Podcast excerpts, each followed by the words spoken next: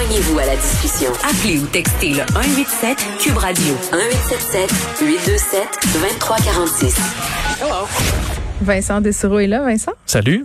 On va se parler de la situation euh, en Ontario. Ça continue à être fort inquiétant. Oui, et il faut dire que le premier ministre de l'Ontario, Doug Ford, c'est pas quelqu'un qu'on a vu pleurer souvent. Là. Enfin, moi, c'était la première fois aujourd'hui parce qu'effectivement, Doug Ford, en point de presse, a versé des larmes, a eu de la misère même par moment à s'exprimer alors qu'il voulait s'excuser aux Ontariens.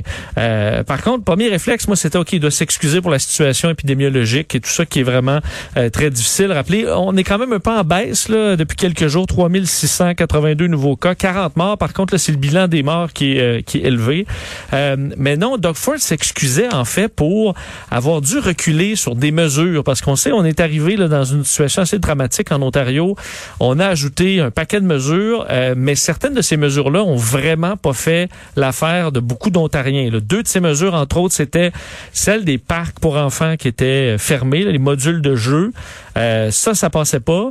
Et le fait qu'on allait ajouter des euh, possibilités aux policiers d'arrêter un peu n'importe qui pour des vérifications euh, sans avoir nécessairement une bonne raison évidente de le faire. Alors, pouvoir arrêter un peu n'importe qui pour faire des vérifications. Ça, ça passait pas. Et en moins de 24 heures, le gouvernement ontarien qui reculait là-dessus. Et c'est ça qui a amené Doug Ford à s'excuser aujourd'hui. Je trouve ça particulier. Ben, je, je sais pas pourquoi.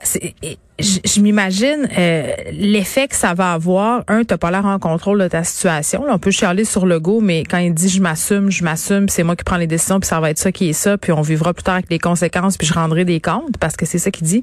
Le premier ministre qui pleure puis qui recule. Euh, c'est très déstabilisant pour une population. Puis je m'excuse, peut-être t'aimeras pas ça que je dis ça, mais je vais le dire quand même. Imagine si ça avait été une femme qui s'était mise à brailler.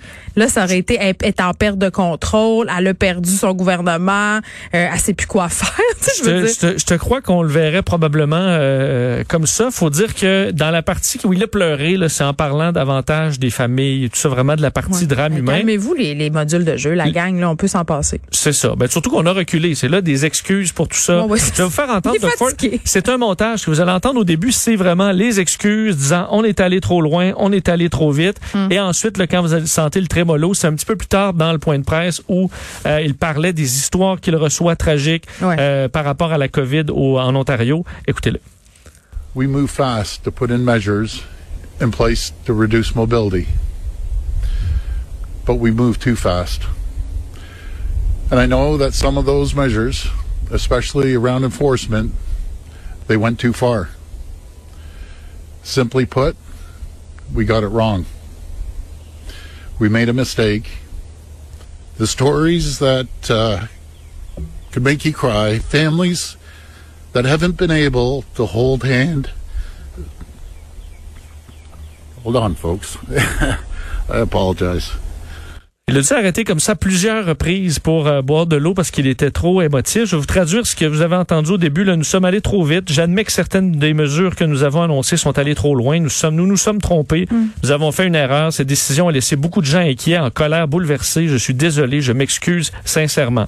Du côté de l'opposition, parce qu'il y en a même qui demandaient carrément la démission euh, de Doug Ford. Ça, il a dit euh, non. Je veux sortir de cette pandémie.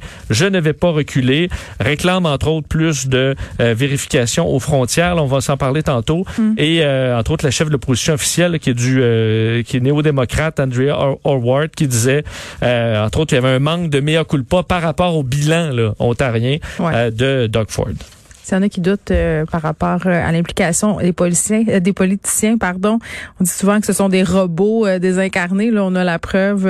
Ah, on, imagine la pression quand même sur ces, ces personnes-là. Surtout quand même dire, s'ajouter encore aujourd'hui en Ontario des hospitalisations. On est rendu à 2350 personnes hospitalisées. Hmm. Et aux soins intensifs, ça monte encore de 16 aujourd'hui. On sait que les transferts interhospitaliers, eh c'est déjà au, au, maximum des capacités. Tu as ça sur tes épaules, tu sais, puis tes décisions tu vas être imputable à un moment donné. Ils, doivent pas beaucoup dormir, ces gens-là. J'aimerais pas ça être à leur place. Tout à fait. Euh, plusieurs, par ailleurs, demandent la fermeture des frontières aériennes, notamment en ce qui a trait aux variants indiens. Oui, là, les voix s'élèvent, mais de partout. là. Et, euh, on a vraiment l'impression que c'est quand même le jour de la marmotte là, avec M. Trudeau. La pression de tout le monde sur M. Trudeau pour être plus euh, ferme aux frontières. Puis éventuellement, on va y arriver, mais est-ce que ce sera trop tard pour voir un réel effet? Parce que... Ben, je parlais avec Benoît Barbeau tantôt, qui, qui est épidémiologue, et il me disait, ben il est un peu trop tard. Puis le variant qui est ici, il est déjà là. Puis donc, il n'y a plus grand-chose à faire, entre guillemets. Une fois qu'il est installé, euh, fermer la frontière, ça devient beaucoup moins utile. Tu as tout à fait raison. Euh, et euh, donc, ce qu'on ce matin, François Legault qui demandait ça, là, à ce que Justin Trudeau en fasse plus, qu'il y ait des mesures plus strictes qui soient mises en place aux frontières terrestres et frontières aériennes également, disant que la quarantaine, ça suffisait pas. Monsieur Trudeau dit ça fonctionne très bien la quarantaine. C'est pas le son de cloche comme Monsieur Legault qui dit entre autres, il y a des gens qui se présentent avec des faux tests négatifs. C'est ce qu'il expliquait ce matin qu'on a vu le, papier n'est pas un vrai. Euh, des gens qui préfèrent risquer de payer l'amende aussi, qui respectent pas la quarantaine une fois chez eux. Euh, c'est également euh, les, les, bon plusieurs des autres provinces demandent la même chose aujourd'hui. Le Parti conservateur, le Bloc québécois aussi. Mm. Yves-François Blanchette qui disait ce matin, l'intention n'est pas de faire un énoncé à caractère idéologique ou politique, c'est prendre des mesures qui vont protéger la santé et la sécurité et dans de nombreux cas la vie de citoyens au Canada au Québec. Alors la pression arrive de partout. Est-ce que M. Trudeau va euh, réagir dans les prochaines heures?